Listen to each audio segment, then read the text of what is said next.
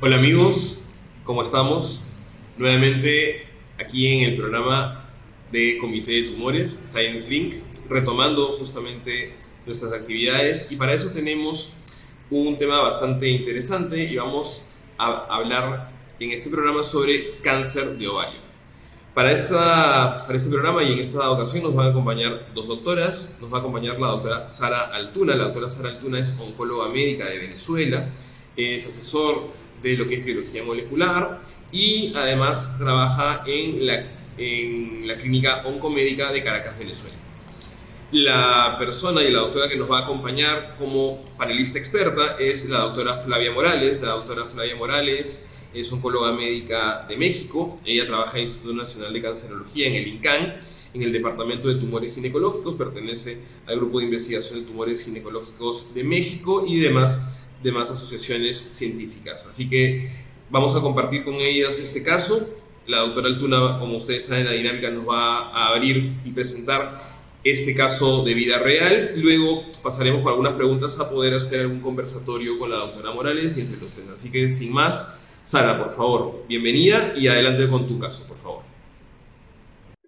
Muchas gracias por la invitación y bueno, a continuación les presentaré el caso de la paciente femenina NC de 75 años de edad para el momento de la primera consulta con antecedentes médicos eh, de hipertensión arterial, trastorno de ansiedad y depresión medicado y enfermedad ulceropéptica y como antecedente quirúrgico una colecistectomía practicada previamente sin ningún otro antecedente personal de relevancia con antecedentes de familiares múltiples, familiares femeninos con patología oncológica, con cáncer de mama y cáncer de útero, también un hermano con cáncer gástrico y una prima con cáncer de mama bilateral. Eh, ella consulta inicialmente por aumento de volumen doloroso a nivel abdominal progresivo durante el año 2019, siendo evaluada por un cirujano oncólogo que precisa la, la presencia de asitis al examen físico y solicita estudios donde se evidencia una lesión quística a nivel del ovario derecho,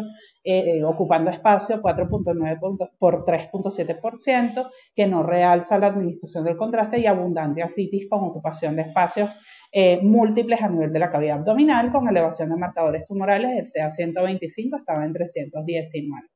La paciente sometida a tratamiento quirúrgico inicialmente con una laparotomía ginecológica la resección este, fue de prácticamente el 100% de la lesión, hubo hallazgos intraoperatorios con eh, un útero aumentado de tamaño y múltiples lesiones infiltrantes a nivel de toda la parte pélvica, a nivel de parametrios, a nivel de recto, en asas delgadas también, había carcinomatosis peritoneal y había infiltración de ambos diafragmas. Em, y la, el reporte de anatomía patológica fue un extenso carcinoma seroso papilar moderadamente diferenciado con infiltración a trompas y a superficie serosa ovárica, epiplón con evidencia de infiltración tumoral y se estadificó como un estadio 3C y se planificó quimioterapia adyuvante con carboplatino a 5 áreas bajo la curva, paclitaxel 175 miligramos por metro cuadrado y bevacizumab a 10 miligramos por kilo de peso a partir del segundo ciclo, ya que la paciente eh, había, eh, todavía tenía enfermedad residual al momento de la cirugía.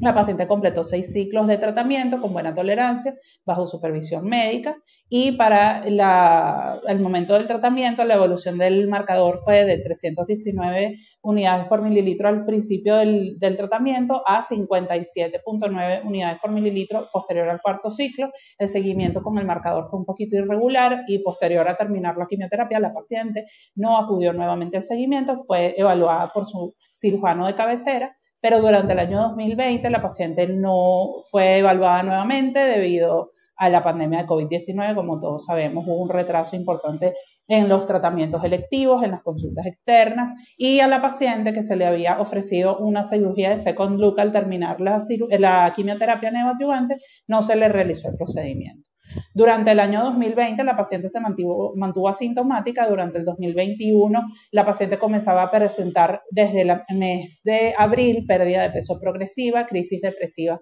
eh, durante el mes de julio de 2021 con episodios de agitación, la paciente no presentaba mejoría de sus síntomas a pesar de haber sido evaluada por otros facultativos con indicación de tratamiento médico y se asoció un dolor lumbar de moderada intensidad posteriormente presentando rectorragia en varias oportunidades, por lo que la paciente contacta nuevamente conmigo. En noviembre del año 2021 se solicitan estudios de extensión y se evidencia infiltración eh, tumoral a nivel de la ampolla rectal, se, evidencian múltiples úlceras a nivel de la superficie de la ampolla rectal y eh, que ocupan el 50% de su, de su, circunferencia. Se tomó la biopsia confirmando que se trataba de un adenocarcinoma moderadamente diferenciado, infiltrante y ulcerado. Se categorizó como una paciente con recaída rectal y eh, de su carcinoma seroso papilar eh, de alto grado conocido y se solicitaron estudios de extensión evidenciando en los estudios tomográficos derrame pleural bilateral a predominio izquierdo con adenopatías retroperitoneales que captaban contraste de hasta 15 milímetros, múltiples nódulos adheridos al, al, la pared, en la pared torácica y a nivel de la, dispersos en la cavidad peritoneal y pélvica y engrosamiento de la pared izquierda del recto con gran masa pélvica similar a ovarios en ubicación central, extendiéndose hacia ambas fosas ilíacas. El diagnóstico final fue de carcinoma seroso papilar de ovario bilateral en progresión locorregional extensa con infiltración rectal, progresión abdominal y carcinomatosis peritoneal con infiltración pleural, un CA125 para ese momento de 112 y se inició quimioterapia paliativa con carboplatino a dos áreas bajo la curva semanal, cada día 1, día 8, día 15, cada 28 días hasta toxicidad o progresión, ajustándose tratamiento para trastorno de ansiedad y depresión. Y se solicitó la mutación germinal de BRCA debido a los antecedentes de la paciente y su diagnóstico. A la hora de definir el tratamiento paliativo, pues es evidente que hay que eh, tomar en consideración múltiples eh, características de este caso que se van a discutir posteriormente. La evolución, la evolución, del tratamiento paliativo fue bastante satisfactoria. Tras dos meses de tratamiento, la paciente estaba mucho mejor, ya los síntomas nuevos habían disminuido, el dolor, la pérdida de peso también había disminuido, no había tenido nuevos episodios de sangrado evacuatorio y había mejorado su hábito evacuatorio. A nivel de los estudios de extensión, en una rayos X de tórax de control no evidenciaba patología pleuropulmonar, en un hueco abdominopélvico realizado había escaso líquido acítico en los, en compartimentos peritoneales y una loe eco mixta de gran tamaño a nivel pélvico. Y al solicitar los estudios de BRCA, se evidenció tras cuatro meses de tratamiento que la paciente fue que se los pudo resultar, perdón, se los pudo realizar, se evidenció que a la prueba solicitada de secuenciación se categorizó como negativo, no se identificaron variantes clínicamente relevantes al momento de la evaluación de la paciente, evaluando también la variación de número de copias en los genes BRCA1 y BRCA2. Los niveles de 127, 125, eh, perdón, por otro lado, disminuyeron significativamente. En diciembre del 2021 estaban en 459 unidades por mililitro y ya para mayo del 2022 la paciente tenía cinco meses de tratamiento, ya estaban en 90.8. La paciente continuó quimioterapia paliativa con mejoría significativa. Luego sus familiares decidieron trasladarla a otro país para hacerle estudios adicionales y planificarle tratamiento de mantenimiento. La paciente se ha mantenido hasta ahora con un ECOG entre 1 y 2 más o menos. Eh, pudo viajar inclusive al exterior, o sea, se pudo trasladar en un avión sin ningún evento y no, no tuvo este, complicaciones. Eh, mientras estuvo siendo evaluada, estuvo más o menos dos meses sin tratamiento médico, desde que terminó las quimioterapias hasta que fue iniciado una terapia de mantenimiento con olaparib. El CA125 subió discretamente a 145 unidades por mililitro, pero la paciente ya está en tratamiento de mantenimiento hasta toxicidad o progresión con la dosis estándar de olaparib de 300 miligramos veces al día con excelente tolerancia. El CA125 se ha mantenido más o menos estable, pero el status performance de la paciente ha sido excelente. Entonces, las preguntas para discusión, pues la primera sería si existe un rol del, del bevacizumab en la quimioterapia neoadyuvante o la quimioterapia para pacientes, eh, para hacerles citorreducción y luego ofrecerles una cirugía de second loop. En enfermedad localmente avanzada que no puede ser resecada inicialmente. La segunda pregunta pues sería eh, cómo diferenciar o cómo definir la decisión entre escoger sales de platino en una recaída versus inhibidores de la poliadp ribosa polimerasa versus inmunoterapia en pacientes con cáncer de ovario avanzado que pudiera categorizarse como platino sensible. Y la tercera pregunta, pues, ¿cuál es el estatus de las mutaciones germinales de BRCA en Latinoamérica, partiendo de las deficiencias que tenemos a la hora de logística para hacer este diagnóstico molecular que pareciera estar cobrando pues, cada vez más relevancia a la hora de tomar decisiones? Buenísimo, Sara, muchas gracias por, por la presentación del caso que creo que ha, representado nuestra clínica diaria de los últimos años, ¿no? con el tema también del COVID incluido, que también ha hecho que tengamos algunos cambios. Doctora Flavia, sus impresiones iniciales de este caso que nos ha presentado la doctora Altuna. Pues es un caso típico, o sea, eh, una paciente de más de 70 años, eh, con un historial familiar eh, importante para pues, cáncer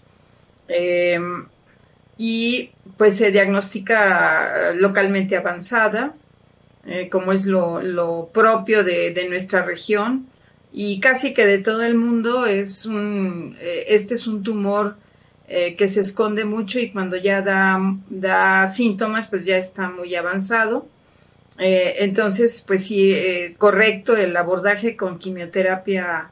este, neoadyuvante. Eh, era, em, pues no estaba tan elevado el, el CA125. Em, y pues el second look en México no, no se utiliza, ya tenemos pues casi décadas que que no lo, no lo utilizamos. Sé que tuvo un papel muy importante eh, en, otros, este, en otros tiempos, pero aquí no, no se utiliza. Este, tenemos pues el apoyo de tomografías, resonancias y PET-CT en algunos sitios. Entonces, pues le evitamos a la, a la paciente esta circunstancia y al hospital, porque también un hospital eh, se puede ver sobresaturado en esto de los tiempos quirúrgicos para estar con la práctica del second look. Y eh, eh, hay estudios, algunos mm, retrospectivos, viejitos, que, que, no demuestran que dejar de hacerlo impacta en la supervivencia o la recurrencia de, de las pacientes. Es una paciente de platino sensible, y eh, en, en, el, en, una circunstancia donde tuviéramos todo a disponibilidad, pues era una paciente que de inicio, o sea, desde el que sabemos que tiene cáncer epitelial de ovario, teníamos que haber hecho la determinación de, de BRCA eh, para dirigir nuestro tratamiento al día de hoy que ya tenemos eh, pues información a largo plazo con el solo uno, por ejemplo, eh, donde pacientes de recién diagnóstico de cáncer epitelial de ovario, después del abordaje con quimioterapia y cirugía, eh, y si hubo una respuesta tan favorable como en este caso al platino, pues son candidatas a, un mantenimiento con olaparib en forma ideal. ¿En quiénes, en quiénes estaría indicado el bevacizumab como mantenimiento? Pues pacientes que no fueron citorreducidas, adecuadamente y que eran de alto grado y que eran localmente avanzadas. Eh, sin embargo, pues también en México y en todo el mundo, eh, el papel de bevacizumab empieza a integrarse más en segundas líneas, dado el beneficio de, los este, inhibidores PAR, y eh, se espera uno a la recurrencia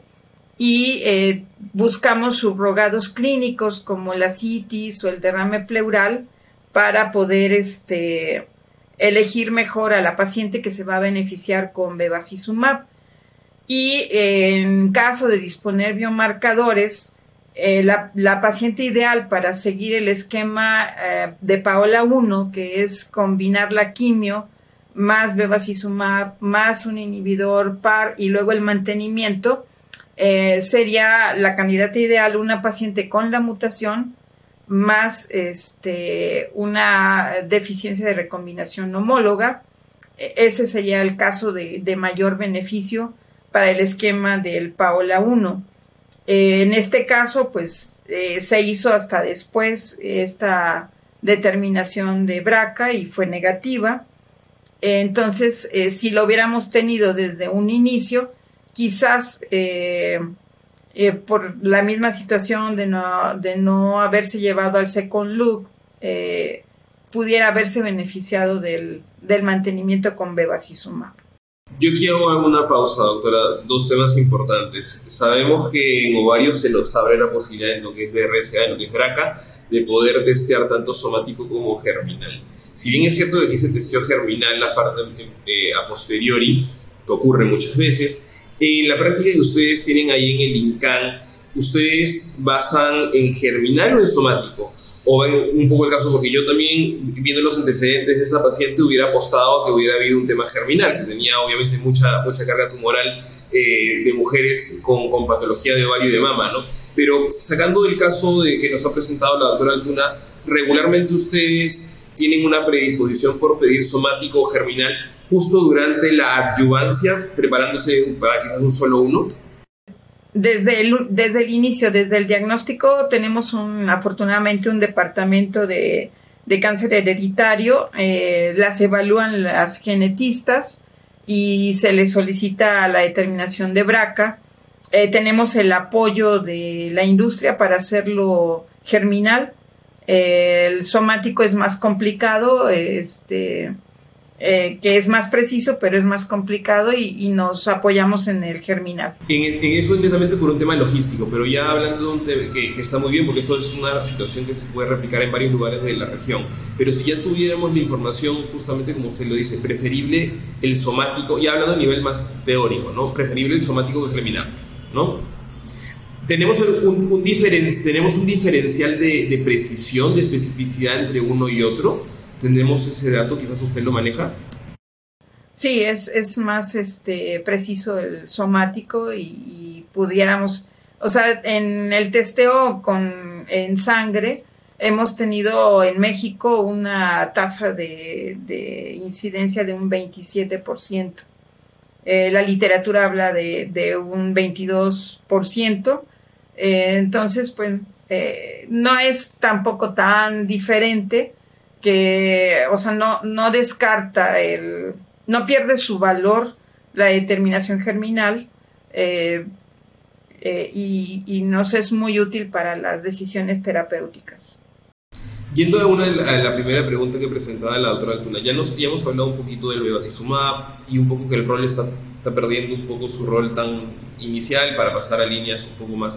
eh, ulteriores. Pero en, específicamente en el caso de eh, una neoadyuvancia, ¿no? Porque era una enfermedad muy bulky, una enfermedad muy grande, ¿no? Eh, y, sin embargo se llega a resecar con algo de enfermedad residual. En estos casos, el rol del bevacizumab, porque aparentemente, si bien quedaba enfermedad, era un tratamiento posterior a cirugía. Entonces, ¿podríamos usar, qué tanto le conviene usar este, el bevacizumab en ese escenario post cirugía? Digamos, eh, de, subóptima, eh, o lo, lo, nichamos netamente ya en una línea, en líneas más avanzadas? Eh, bueno, se ha demostrado que justo, o sea, el ICON 7 y el YOG 218 nos demuestran que justo ese grupo de pacientes que eran de gran carga tumoral, que no se lograron resecar, son en las que se demuestra un mayor beneficio del uso del bevacizumab en conjunto con la quimio durante la inducción y el mantenimiento. Eh, pero la pregunta interesante de eh, deberíamos de usar eh, usarlo en forma neoadyuvante realmente no se ha explorado con seriedad. Este, tenemos poca data de que no sirve o sí sirve y tenemos casos anecdóticos. Nosotros cuando no encontramos que están respondiendo adecuadamente a la quimio, que, la mayoría de los tumores de ovario son muy quimiosensibles y en el segundo ciclo ya sabemos quién responde y, también podemos notar quién no va respondiendo. Eh, a veces nosotros hemos agregado el uso de bevacizumab y no lo hemos eh, documentado en qué porcentaje logramos hacerlas eh, citorreducibles, pero podría decir que sí, alrededor de un 30% de los malos casos donde no tenemos una buena respuesta con quimioterapia, sí hemos alcanzado a llevar a citorreducción a pacientes que de inicio en la primera exploración no fueron este, eh, candidatas, pues bueno, no se logró hacer la citorreducción óptima. Y eh, hoy en día pues a, a nosotros nos llegan casos mayormente localmente avanzados y eh, no, hacen, no se hace cirugía, se hace mucho, mucha utilización de la paroscopia para evaluar el índice de citorreducción y eh, luego, luego llevarlas a, la quimioterapia neoadyuvante. Pero de entrada no es una práctica eh, estandarizada ni recomendada por las guías de iniciar con quimio y más bevacizumab, aunque sean localmente avanzadas, porque aquí entra el factor de quimiosensibilidad. Exactamente, no creo que es, es, interesante lo que se está planteando y lo que están realizando ustedes en INCAN y, este rol que todavía ha estado en estudio, por lo tenemos ya más seteado obviamente en el tema de ayudancia o, de primera línea. Eh, habías hecho una pregunta, Sara, quizás nos puedas eh, comentar la segunda pregunta sobre el tema de en recaída, platinos, inhibidores del PARP, el rol del inmuno. A, ver si nos, amplía, si, nos, si nos precisas un poco mejor tu pregunta, por favor, Sara. Bueno, eh, sabemos que desde el punto de vista de decisión de tratamiento a la hora de, de evaluar pacientes con recaídas, lo principal que se toma en cuenta es la sensibilidad a los platinos. Eso es el primer indicador que nos va a dar pues el, el curso que vamos a tomar pero también es cierto que ahora tenemos nuevas herramientas que nos permiten, este, inclusive en pacientes que no tienen el diagnóstico molecular, eh, decidir el uso de un inhibidor de la PARP en una primera recaída en pacientes que ya han progresado a la quimioterapia. Este, y también, pues, evidentemente estamos en una época donde la terapia dirigida pareciera estar teniendo mayor relevancia, sobre todo por el tema de la tolerabilidad los efectos secundarios, el, manejo de las dosis en comparación con quimioterapia, sobre todo en estos grupos de pacientes que son mujeres de mayor edad, que tienen, por ejemplo, en este caso una paciente con comorbilidades importantes, no solamente orgánicas, sino mentales también, entonces es una paciente a la que hay que manejarle la parte psicológica, las expectativas del tratamiento, las respuestas a los tratamientos, las complicaciones eh, inclusive cardiovasculares y hemorrágicas secundarias a, a, la infiltración rectal que tenía. Eh, y esas son cosas que uno tiene que sopesar también cuál es el el, fin último del, tratamiento y qué, qué, posibilidades tengo de, por ejemplo, lograr una citorreducción en esta paciente, aunque no se vaya a, someter a un tratamiento quirúrgico, o si mi expectativa es darle tratamiento paliativo para disminución de síntomas y mejoría discreta de la calidad de vida o mejoría este, no discreta, sino significativa. Evidentemente, ese es el primer objetivo que nosotros tenemos que considerar a la hora de decidir. Pero entonces, habiendo tantas, tantas opciones que, quisiéramos tenerlas todas disponibles en, nuestra práctica diaria, pero bueno, vivimos en una región donde todavía hay mucha desigualdad, inclusive dentro,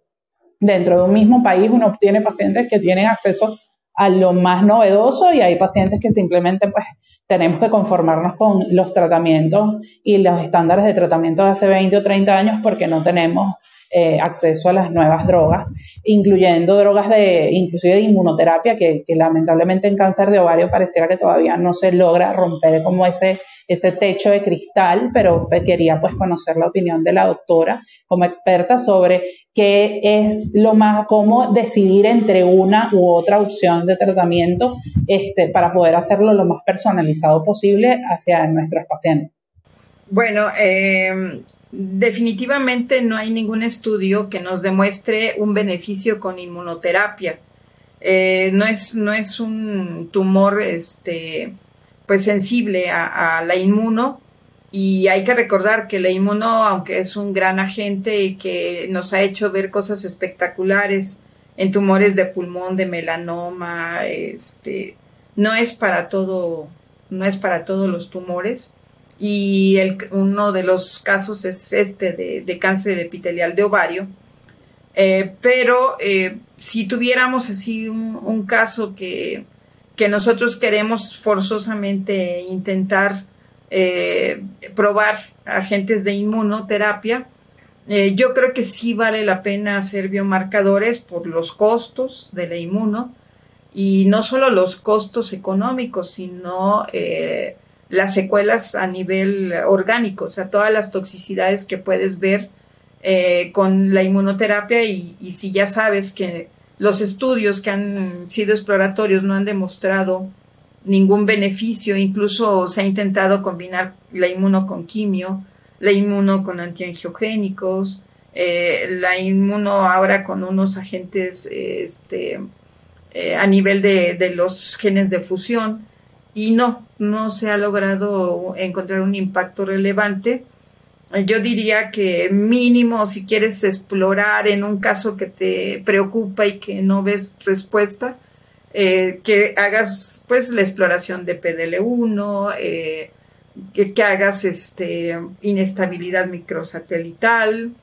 eh, mínimo para como justificar por qué podrías intentar algo que no está sustentado ni está en las guías. Pero el mensaje final que yo dejaría que hoy por hoy no podemos recomendar inmuno. No, no, no, los estudios no han demostrado un beneficio. Sí, es un tema de, recalcarlo, ¿no? Porque últimamente nosotros eh, ya por la experiencia de otros tumores casi vamos directamente al tema de inmuno y nos olvidamos de que hay cold tumors, ¿no? Como es el caso también que tenemos en, el caso de ovario. Em, yo, yo eh, aprovechando una tercera pregunta que justamente había comentado Sara sobre el tema del estatus de BRCA en Latinoamérica, voy a preguntar alguna cosa antes y no se lo tengan trabajando ahí en INCAN.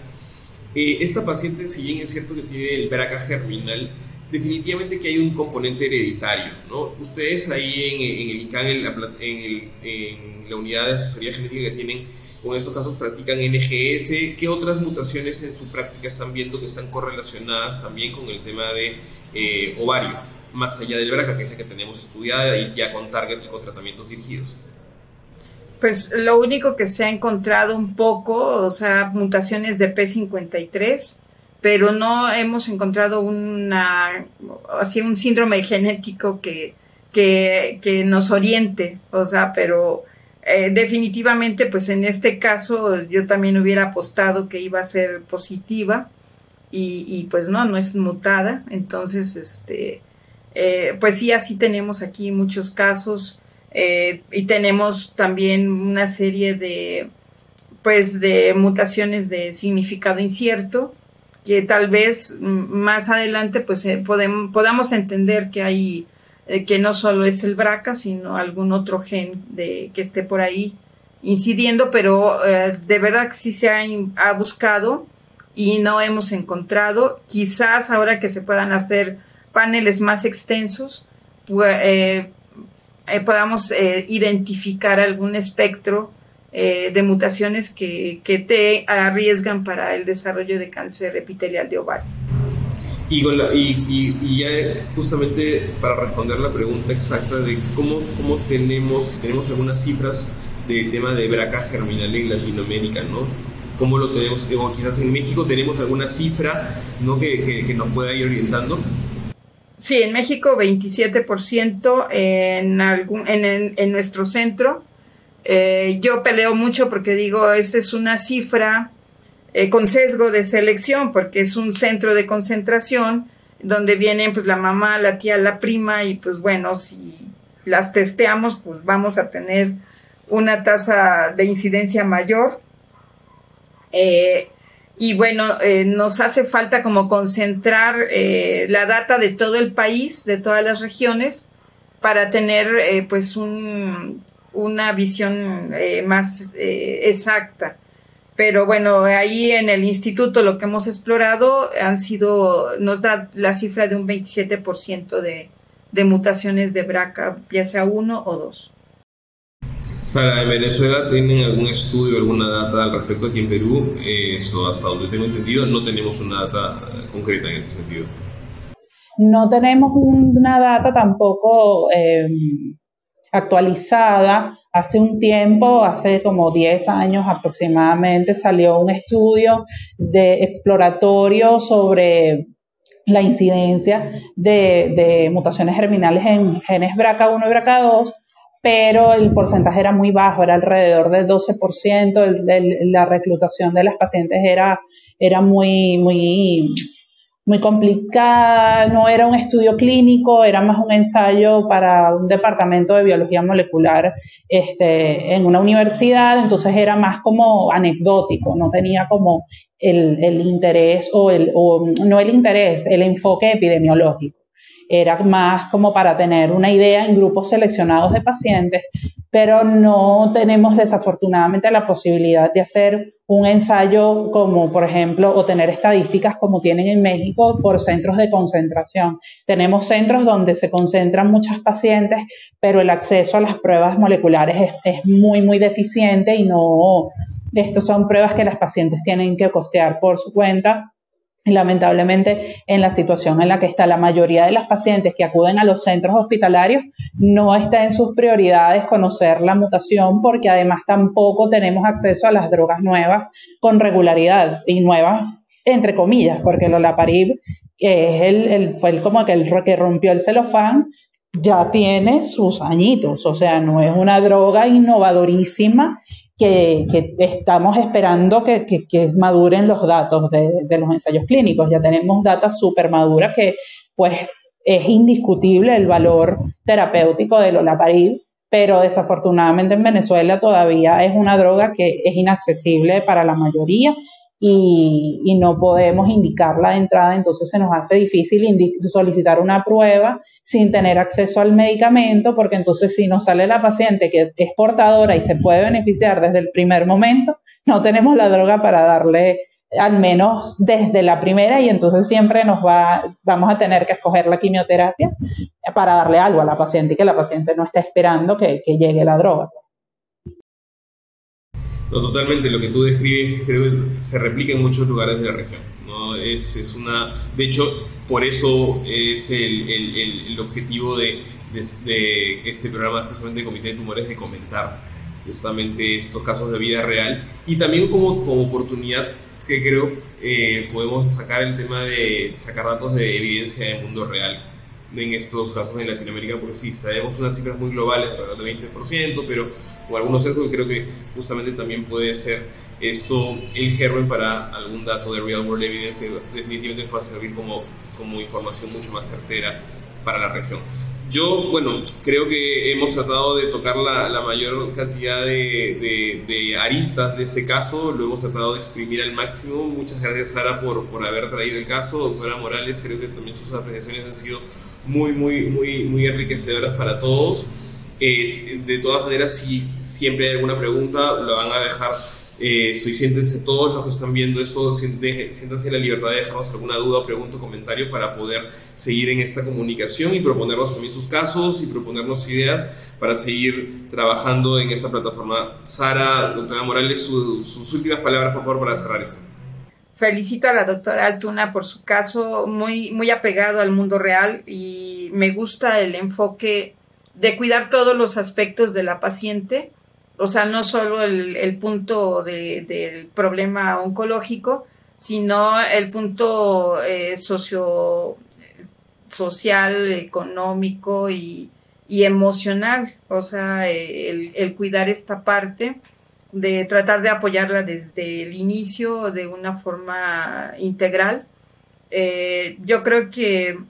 pues sí, que, idealmente debemos de hacer que toda la región camine a una medicina eh, de precisión y este